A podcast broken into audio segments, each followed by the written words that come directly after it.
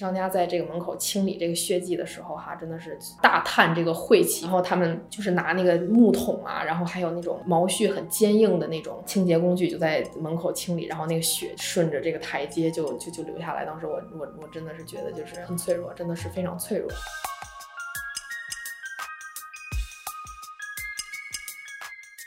大家好，欢迎收听世界 On Air，我是主播卓贤。那今天跟我们来一起聊新闻的呢，是一位新的记者朋友，他叫张晨。那么相信，呃，在过去的两年，里看啊、呃，世界新闻网、世界日报的华部新闻的朋友们，一定都会对这个名字非常熟悉。那么张晨先来介绍一下自己。嗯，Hello，大家好，读者朋友，大家好，我是啊、呃，世界日报啊、呃、cover 啊、呃、曼哈顿华部的呃记者，我叫张晨。那么在过去两年呢，我呃主跑的新闻线啊、呃、是警线，那么警线就是包括啊、呃、社区的突发新闻，包括曼哈顿呃 Bronx、呃、这些都嗯周边区域的突发新闻，然后还有啊、呃、犯罪新闻，就这样嗯。我们知道警线似乎听起来是一个，呃，带带那么一点危险性的一条线啊，特别是突发新闻啊，很多会涉及社区里面的凶杀案件呐、啊，呃，一些涉涉及呃流血类型的一些犯罪案子。那想问一下张晨，为什么会开始挑警线这一条报道线来跑吗？嗯，那其实我们作为记者来讲，我们跑什么线路，其实呃，开始的时候是主要是由召集人分配，但是呃，我我我我我刚刚毕业的时候到到世界日报来工作哈，呃，因为我们当时没有一个真正跑警线的记者，我们曼哈顿办公室，所以啊、对于呃一个呃对新人的训练来讲，啊、那么赵娟就觉得，那我应该从跑警线开始，所以。啊，这就是一点，呃，为什么从开始啊慢慢上手，然后嗯呃发展我们自己的 sources 啊，然后发展我们自己的线人，然后呃一步一步是呃一个积累的过程，所以到现在我也很啊就是很很乐于跑呃警线，就很 enjoy，所以就是一直到现在两年一直都在 cover 这条线，对。嗯，两年也是不短的时间。在过去两年里面，我记得张晨有报道过，呃，非常不少的，呃，我印象深刻的案子。那么，我们就从案子来跟大家来探讨一下这条线的记者到底是怎么样跑新闻的。首先，第一个我印象深刻的案子就是华埠游民爆头案。那么走到现在，这个案子已经发生了过去有有一年多的时间了。呃，那么这个案子其实当时在我们世界新闻网的 YouTube 频道上面，这个案子的独家视频也是张晨拿到的。这个视频到现在也是一直是我们世界新闻网点击量最高的视频。那么张晨来先跟我们大家简单的介绍一下这个案子到底是什么？那这个华埠游民爆头案呢，呃，是四个啊、游民啊、包括一个、呃、华裔的老者。我记得是两个西语裔和一个非洲裔的游民，总共四个人啊、被一个呃另外一个西语裔的游民，他很年轻了，二十几岁啊、被他用一根啊、铁棒啊、当即就是当晚在当晚的连续爆头，就是呃在三个不同的地点啊、相差几百米的样子被啊、连续。呃，爆头杀害啊、那么当天呢，这个人也在当天晚上被五分局呃抓获了。呃，那这个案子也是我呃做警签记者以来哈，就是 cover 最第一个，也是嗯呃。最严重，我到现场最严重的一个一起案子之一哈，呃，那当时我作为一个从来没有呃呃报道过这种呃严重呃就是多死的凶杀案的呃记者，呃那天早上起来也是非常呃激激动且兴奋哈。那呃这个案子当时是我记得非常深刻，是一个周六的早上啊，周六的早上，那就是周六的凌周五的十呃凌晨刚过，就是周六的呃周六的早上啊。那么，呃，那天我们的人人力是非常有限的，因为是周末，所以我们华埠的人力大概只有两两个人左右。呃，那么我是一直跑警线的，所以这个这个这个这个任务就肯定是落在我 身上。所以第二天早上起来的时候，我们会收到呃警方的邮件，包括我们的线人，如果有重大案件发生，他们也会告知告诉我们哈。所以那天早上起来，呃，我我醒的是比较早，所以呃七点呃六点半。七点钟左右的时候，啊、呃，包括邮件很多邮件，然后啊、呃，有有线人也告诉我说啊，那那个那个游民。就是当时我们不知道是游民哈，他只是跟我讲说说这个呃那个华埠呃发生凶杀案了，有四个人死啊，你你你最好到现场看一下是怎么回事，因为线人他不会告诉你很多细节，刚开始的时候，因为大家都没有掌握细节。那么那天呢，呃，我就开车到华埠的时候，其实已经有很多很多呃主流媒体都已经在现场了。呃，那么从呃，如果大家熟悉华埠的话，从浅林士果广场一直到百老呃东百老汇，呃呃东百老汇到 Market Street 那一条，就是到曼哈顿桥下那整条街都已经封住了。那如果呃大家知道的话，那条街是我们呃华埠呃非常主要的一条商业街了哈。那那大大小小的这个，包括它周围两两两旁的分支都已经。呃呃，被被警方戒严了。那么，呃，主要的案发现场，我我我当时在案发以后，是我到达现场的时候是没有去拍照的。然后，但是我们我因为我们的读者关系嘛，所以我们希望，呃呃，就是找到这个四个人的身份。所以，啊、呃，我们在确定这个四个人就四个死者死亡地点的呃死亡地点以后，我们发现。就是其中有一个是华人的一个老者啊，那么呃他在华埠的时间那已就是非常长了。嗯，我搬到纽约两年的时间，呃，我们两个办公室的办公地点，呃，不管我从哪里到华埠去采访，呃，我平时都可以看到他。所以当我看到那个案发地点的时候，我就觉得啊，那是他。那么。那社区里有很多人也在社交平台上说啊，那可呃，这个这个死者多半是他，那我们都清楚啊，肯定是他，就像是一个你认识很长时间的人，然后虽然说你没有跟他讲话，然后但是你每天都可以看到他，啊、算是你熟知的一个人，就是以这样一种残忍的方式被人夺去了生命，所以呃，在那个时候是我是嗯有一些呃。有一些心里有一些不舒服的哈，那么我们在呃看到这个，在下午大概下午的时候，因为很多记者在采访啊，周边的呃民众啊，包括商户啊，呃都在采访说那个你你你你你你你今天早上起来开业的时候看到了什么样的场景？因为记者当时没有在现场，他我们希望呃就得到更多的呃当时案发现场的呃一手的消息，就是目击者当时看到的。呃，那么到下午的时候呢，其实这个现场已经解封的差不多了。那很多商家，就是我们华人商家，已经准备开门啦，啊、准备再继续营业了。呃，那么这个时候我才有机会就近距离到这个四个，因为因为三个人，呃，四个人是在三个不同的地点被爆头的，所以我才有机会到这三个地点去看到，就是实地的情况是什么样子的。呃，那么两个，呃，除了我们这个老游民，就是华裔老游民以外，另外的三个人是分别是在两个不同的，呃，华人经营的店铺前面被爆头的。啊、那么在这个商家准备开门的时候，哈，这个这个，因为当时天气已经十一月份了，所以就是比较冷啊。那天我记得真的是真的是很冷的一天啊，纽约真的是突突就是就是突然降温，那一天真的很冷，所以这个雪迹哈都已经凝固在这个这个这个地上了。然后呃，我我记得我我报道的时候也写把这个细节写到写到这个写到我们的文章里面，就是嗯。商家在这个门口清理这个血迹的时候，哈，真的是就是大叹这个晦气，非常晦气。因为我们华人真的很的很很很在乎这个哈。然后他们就是拿那个木桶啊，然后还有那种就是很毛，就是毛絮很坚硬的那种呃拖地的呃呃就是清清理清理清理地板的呃清洁工具就在门口清理，然后那个血就是血迹就是。嗯，顺着这个台阶就就就流下来。当时我我我真的是觉得就是，啊、呃、很很脆弱，真的是非常脆弱。然后，那么我们去完案发现场以后呢，呃，那接下来的工作基本就是在呃五分局附近，啊、呃，就是随时观察这个他们是不是有证物进进出，然后什么时候把会把犯人啊、呃、押出来，呃，包括做身体精神方面的体检或者过堂一类的，我们。呃，需要后续的报道跟个就是跟踪报道和照片，嗯、呃，那么到下午呃，大概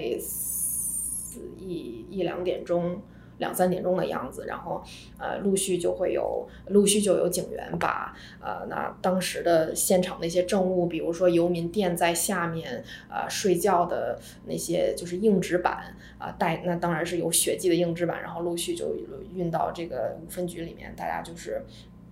需要啊收集现场的证物啊，那么我们就就是呃很多记者哈，包括 CNN 的记者、Daily News 记者、Post 记者，我们都在门口啊准备呃就是就是收集这个画面，就是拍摄就是运运运送证物的画面。后来呃到晚上大概八点钟、八点八点半到九点钟的样子，那么这个时候嗯所有主所有所有媒体的记者，大家基本都是在五分局门口。呃，就是搬个小板凳儿，这样就坐着等等 等待这个呃那个警方把这个犯人押出来哈。那么这个这个犯人就是也是一个游民哈，他也是一个这个这个这个就是严重患有精神障碍的这么一个游民。那么当时我们就需要这个他押解出来这么一个画面，所以当时呃很多记者都在门口呃一直等了四。五个小时左右的时间，一直到我相信九点半左右啊，他才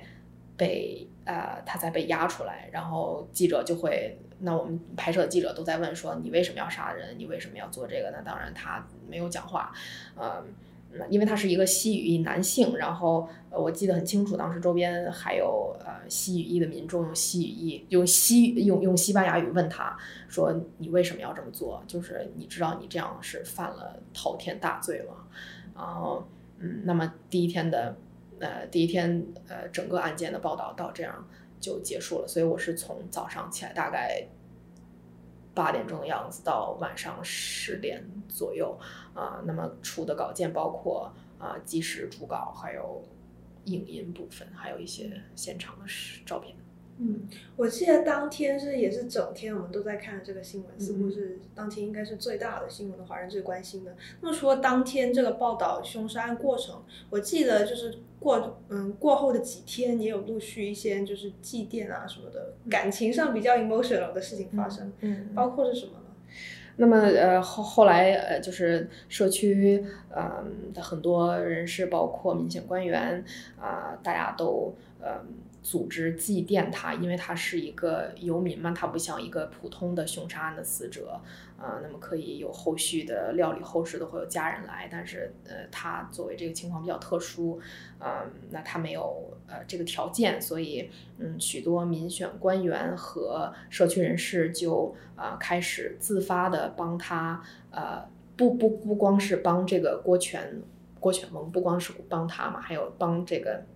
另外死去的三个，呃呃非洲裔和西语裔的呃游民，帮他们呃筹款，以及就是呼吁，就是嗯怎么说呢，就是让大家明白现在这个游民，就是去年的时候这个游民的问题是其实是非常严重的，以及包括这个游民的心理健康啊。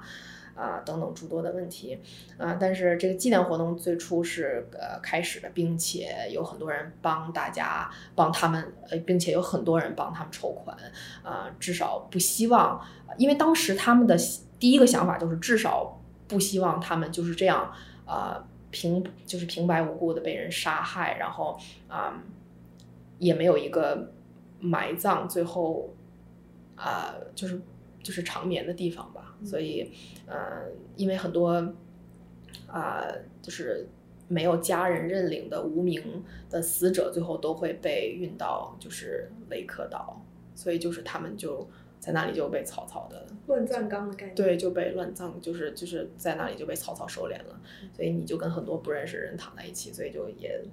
所以就很凄凉。这个这个，所以大家的想法就是，首先需要就是不让他们被运到雷克岛，嗯、就是。找一个地方，单独的地方可以让他们，呃，长眠这样。呃，那今年呢，呃，社区人士很多的社区人士哈，还有很多的呃好心人啊、呃，在 GoFundMe 上呃筹款了近四千多元啊、呃，帮助这个华埠游民爆头案里面这个华裔死者郭全翁哈，帮他啊、帮他购买了呃墓地呃墓购买墓地是去年的事情，但是今年呃他们又筹款了四千元帮他树立了这么一个墓碑。那这个在也是刚刚过去不久哈，呃大概嗯两个星期前，那我在采访一个社区人士的时候，他就跟我讲说，他说啊、他在生前的时候是没有名字的，没有人知道他的名字。啊，大家都只知道说他是一个长期在呃华埠乞讨的这么一个老者啊，但是他现在以这样一个方式啊啊被人杀害了去世了。那么啊，他死后不能没有名字，所以嗯就把他的籍贯和他的名字啊用中文啊刻在了这个墓碑上，然后呃也算是给他一个善终。那你刚才也提到，这个应该是你报道的第一个比较大的案子，嗯、对你的就是心理上有什么影响？呃，心理上影响就是，呃，因为当时我们呃拿到那个视频嘛，呃，也是我们第一个拿到那个视频，就是其实你你你当时看到，如果大家再回去看一下这个视频哈，你可能发现就是这个人其实他并没有想杀他，就是他走过去了。你可以看到那个监控画面，是他路过了这个案发地点，他看了一眼这个人，但他走过去了，然后他又回来了。回来之后呢，因为是冬天，他们盖着被子，然后这个这个凶手又掀开这个被子看了一眼这个人。所以就是你，你作为一个就是我我我作为一个就是呃执笔者哈，撰写故事人，我就会想，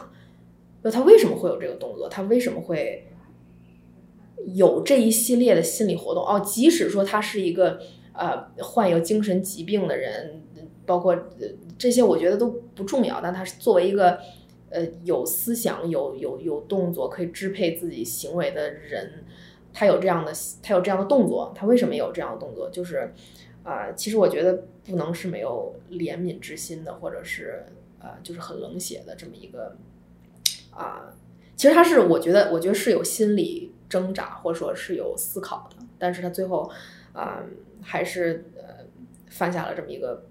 就是不可原谅的错误，所以，嗯、呃，我我觉得，唉，怎么讲，就是还是，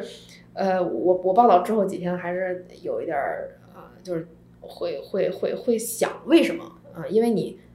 单纯的新闻故事只是你陈述事实，对吧？就是当天发生了什么，民众说了什么，啊、呃，这个顶多是。这个人背后的故事，比如说光前翁，他是哪里来？他是从香港来的，然后一些人背后的一些浅显的故事。但是你作为这个事件新闻事件组成的一部分，所以我觉得我们做记者也是新闻事件组成的一部分。就是你不，你没有办法，就是让你自己在报道这种残酷事件以后，然后停止思考。我觉得，我觉得，嗯，可怕的是，就是你还要。不停的思考，就是你的你的思考其实是停不下来的，嗯，所以你会想一想这个背后的事情，所以包括你所见所听所看到的，所以就是，yeah. 那么这个华埠移民爆头案已经一年多过去了，嗯，这件事情有让纽约发生什么改变吗？呃，那么这这件事情后续就引出来了，这个呃市长夫人当时她呃引领的一个项目哈，叫做呃茁壮纽约，呃，那么这个这个这个项目当时呃的主就是其中的一部分，呃很大的一部分呃意图是就是关注纽约人的心理健康，呃，那么这个这个这个这个项目呢，当时是。八点多亿的拨款，我记得，然后，然后到今年依然存在争议哈，呃，有人讲说十二、十二亿、十三亿，反正就是耗资非常巨大的，呃，这么一个项目。然后当时这个项目也有介入，就想说，呃，如何关注游民健康，如何呃让他们在收容所里，然后呃得到一个好的关照，呃，那就是这些，然后意图就是在啊。摇篮里扼杀他们，他们可能犯罪的这么一个动动机，呃，所以呃，当时他们我记得有很多志愿者，当时在呃华埠周边地区，包括茄林士果广场三个案发地周边，嗯，派发这个茁壮纽约的传单，呼吁这些啊、呃、游民可以啊、我们讲拨打热线，或者说让他们可以得到。已经存在的免费的资源的帮助。到现在看来呢，很多游民，呃，因为我们去年报道的时候也是，呃，我们到到现场去看哈，也是呃，很多志愿者试图叫醒这些在这个这个长椅上呃露宿的游民，但是这些人并不理会，所以呃，并没有从一个非常有效或者呃快速或者就是很有效很呃。很有效的方式来解决这个问题，所以到现在，啊、呃，包括我们今年，呃，疫情下，呃，纽约游民的问题、华埠游民的问题，影响社区生活质量等等一系列啊、呃、的事件的，就是有游民问题的激增嘛，所以就是都是没有得到解决和控制的。嗯，还蛮遗憾的，投入了这么多。嗯。那么想跟张晨聊一下的第第二个案子呢，也是发生在华埠游民爆头案不久的一件案子，它是一个上周的灭门惨案。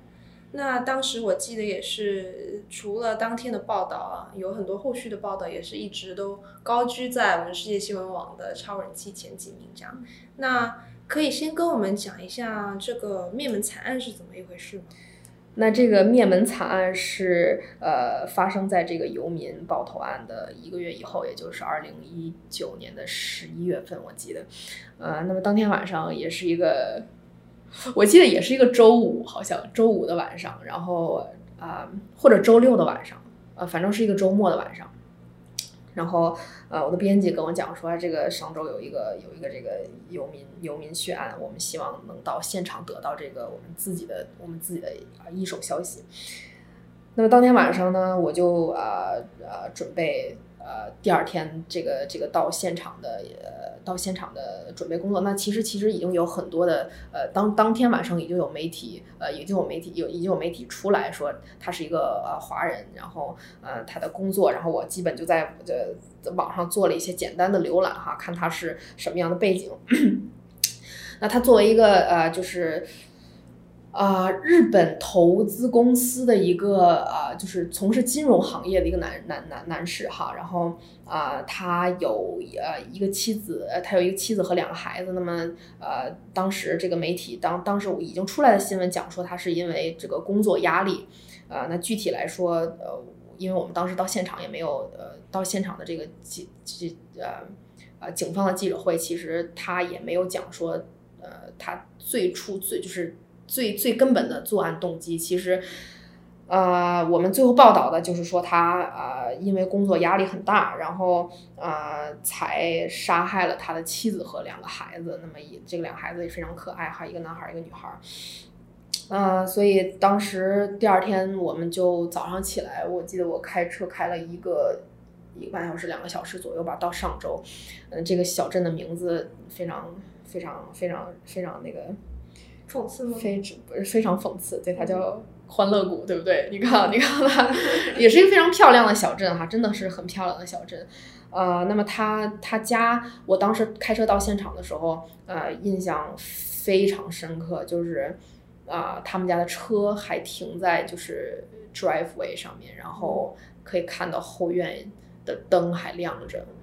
然后但是前门已经被呃警。警方拿那个黄色的封条封起来了。那么，因为案案发已经过去了大概二十个小时，啊啊，那四十四十多个小时了，已经一天多快两天的时间了。然后门口呃也有很多民众放的花儿，然后但是很冷，当天就是所以你看到那些花儿其实已经有有凋零有褪色了。那么我在门口等了大概一一个小时的样子，就有很多的。呃，居民到现场，呃，然后在门口停下来。他们并不是说哦，我要看热闹、拍照啊，或者什么的。大家都是在门口，呃，为他们祈祷。我试图呃询问每一个人，就是你们是怎么知道这个这个这个爆头案？你们认不认识死者？啊、但是每个人给我的答案都是一样的。嗯、他们都说，哦，那我不觉得现在是一个好的时间来谈论这个问题。所以就是。呃，我我我我作为记者也是，我每次报道这种呃恶性的社会事件的时候，我都会觉得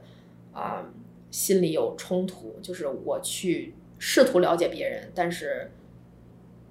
这并不是一个我们大家都知道，这并不是一个好的时候来、嗯、来来谈论这个问题。但是没办没办法，因为我我想要知道这个到底发生了什么，对不对？我们想要知道就是呃，作为旁观者他们的想法是什么样的。那么。呃，当天也有一个，因为也是时值周末嘛，孩子们不用上学。但是这个呃，这个这个事件发生了以后呢，啊呃，这个两个孩子就读的呃小学，就镇上的小学，他们啊组织了这么一场心理辅导，然后不不不不光是帮助啊这两个被害孩子的同学，同时也帮助家长还有啊镇上的居民。呃，那么我当时并不知道这个这这场心理辅导是在哪里，然后镇上也有高中小学，呃，所以我我只知道这么一个心理辅导要要要要要有哈，他们有一个心理辅导，所以就是，嗯，我我在门口等的时候，我就看见他们的邻居也是呃一对夫妻带着两个孩子啊，一个男孩一个女孩啊，就是出门。后来我就想，呃，那可能他们也是去做这个心理辅导哈，所以我就是呃就把车停在了门口，然后就跟着他们一起，然后所以他们就跟着他们来到了这个心理辅导的地方。呃，那现场有很多人，哭声不断，呃，你可以看到就是每个人在现场都就是拿着手纸、拿着纸、拿着纸在在在抹眼泪，所以这就是在这个呃小镇上，其实发生了这么一件事情，对每个人来说都是。呃，一件一件大事，然后我也和呃现场的呃啊、心理辅导师和他们聊，和他们聊一聊，他们讲说，啊、呃，今天从早上开始到下午，啊、有啊、除了孩子、学生以外，然后嗯，更多的是啊、这镇上的啊、老人啊、或者在已经在这个。这镇子上生活了很长时间的人，啊、来啊、或者是跟这家人，刘家人，他姓刘嘛，那个那个那个凶手啊，呃，熟识的人，然后啊、呃，来呃，来来做场心理辅导，因为当时包括我们掌握的消息和这个呃熟识的人都讲说，呃，这个刘传凯其实是就这个凶手哈，他其实是一个啊、呃、非常和善的人，包括对邻居也很和善啊、对。嗯，朋友呃都很和善，就是没有人相信他能做出来呃这么一件事。嗯，很多人讲说，其实杀人本身就是不是一件呃让人接受不了的事情。让人接受不了的事情是什么？其实是你不相信能干出这种事情的人干出这种事。就其实你心里不能接受的，其实是那个部分，并不是说他杀人这件事情本身。所以啊啊、嗯嗯，然后我也见到了这个孩子，呃，两个孩子的老师哈，然后这个老师还问我讲说，你你你要不要看一下这两个孩子的呃，就是绘画作品，看看不要要不要看看他们画的画，或者说你可以拿回去，就是因为当时我们有记者是在呃呃呃皇后区来采访这个呃死者。好像是女死者，这个女死者的家人，所以就是他，他希望就是我可以把这个画儿带给那个他们，就是死者，就是妈妈的妈妈的家人嘛。嗯。然后我讲说，我说我我我不想这么做，我没有这个我没有这个权利这么做，因为我作为媒体，作为记者，我并没有这么一个传递消息的职责，所以啊，我就拒绝了。但是我我我我看到那个画儿的时候，我真的觉得就是，啊。孩子真的是很，啊、很很无辜，就是他什么都不懂。然后包括我后续跟啊、很多朋友谈论这个案件的时候，包括跟很多主媒的朋友谈论这个案件，他们都讲说，啊、因为我们是从这个他这个这个爸爸就是把这个三个人一就是灭灭门了嘛，一个人单刀杀害了三个人，后来。我跟许多朋友谈论这个这个这个话题的时候，他们都讲说，哦，那个可能他不想让这个，因为他觉得特别痛苦，他觉得太痛苦了，然后他不想让他的孩子和两个孩子和老婆在在这个世界上受苦了，所以这个也是让我觉得很无力和很挣扎，还有很悲哀的一个。一个事实的一个，呃，不是一个事实吧，就很无力、很悲哀、很挣扎的一个一个心理心理活动。嗯，可能我们很多读者不会知道的一些幕后的故事也是这样。就像我们看一场凶杀案，可能在新闻网上看到的报道，在报纸上看到的报道只是事实本身。那听记者这么说，这么多背后的故事，才会知道其实，呃，在接触这个新闻本身的时候，背后其实经历过这么多的心理历程。那其实这些历程对于一位警线记者来说，你觉得有怎么样影响你吗？就是晚上你会还是会继续想这个事情？呃，到到现在来看呢，到现在的话已经是习惯了，就没有没有特别呃再再去考虑就是后后面会发生什么，但是只是呃做我应该做的工作而已啊、但是呃，作为一个新闻事件本身，很多人会抨击说，哎呀，他。哎，我就是作为一个很争议，就尤其像这种恶性的社会案件，大家会有很多的我们讲阴谋论哈，很多人讲说，呃，他肯定不是那个那个一个人杀死了四三个人，他肯定是被人杀了，或者说肯定是他们中间有什么更多的故事，啊、这就是我们做做新闻、做做记者一个很为难的地方，所以这个就是很多人抨击说啊假新闻啊，或者说你你你做这个，因为每个人对理解。事实都有你不同的看法，那那你得出来的结论，那你认为的事实，那也是不一样的啊，对不对？所以说啊，在这个方面啊，我们能做的其实就是到现场啊，把我们所看到的、所听到的转述，以转述的方式，呃，告诉我们的读者啊，那当然是啊，最难的部分其实是。不带感情色彩的转述给读者，嗯，但是我们作为一个，我刚才也讲了，就是新闻事件的参与者，新闻事件的一部分，嗯，其实也是很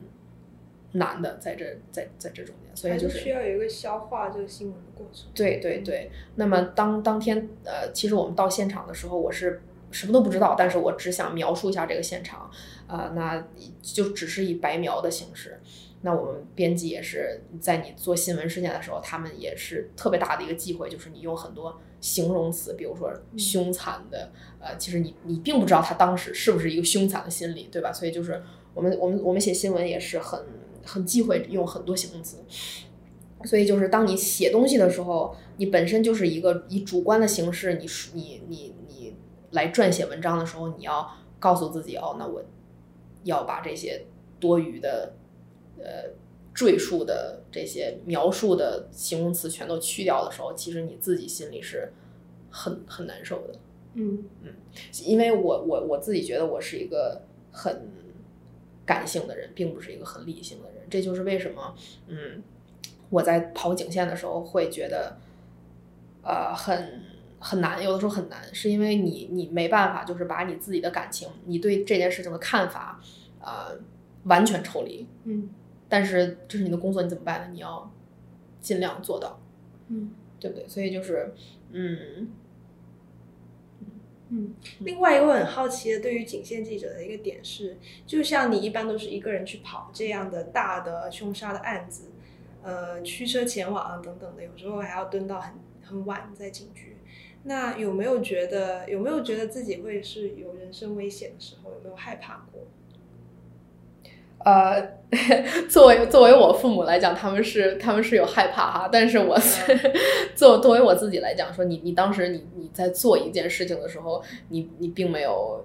想到说哦会遇见什么事情。其实你你到那儿就是到那儿了，是不是？就是呃，但是他并不是很多时候。很多新闻事件发生，它并不是一个 on ongoing 的事件，它其实已经结束了，对吧？嗯、你到现场，你只不过就是看到那些呃血淋淋的画面呀，嗯、然后就是需要拍照啊，啊、呃，回去再呃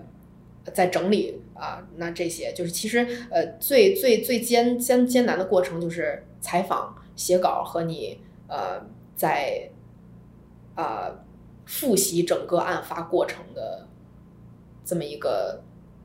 过程。并不是说，呃，你你你你你到哪哪儿想着，哎，我我我要是被人，就是是会有会有遇到遇到什么危险啊什么的。其实我就觉得，呃，这份这份工作或者说警线记者的呃担忧，并不是在那个部分，而是在就是我们报道，就是事件发生以后，我们如何啊、呃、让这个让这个文章产生的这么一个过程，并不是说我们到那儿会会遇见什么危险，嗯，这样的。嗯，那非常谢谢张晨今天来跟我们分享跑景线背后的故事。我们也希望下次再跟张晨聊天的时候，有更多的故事能够一起跟大家分享。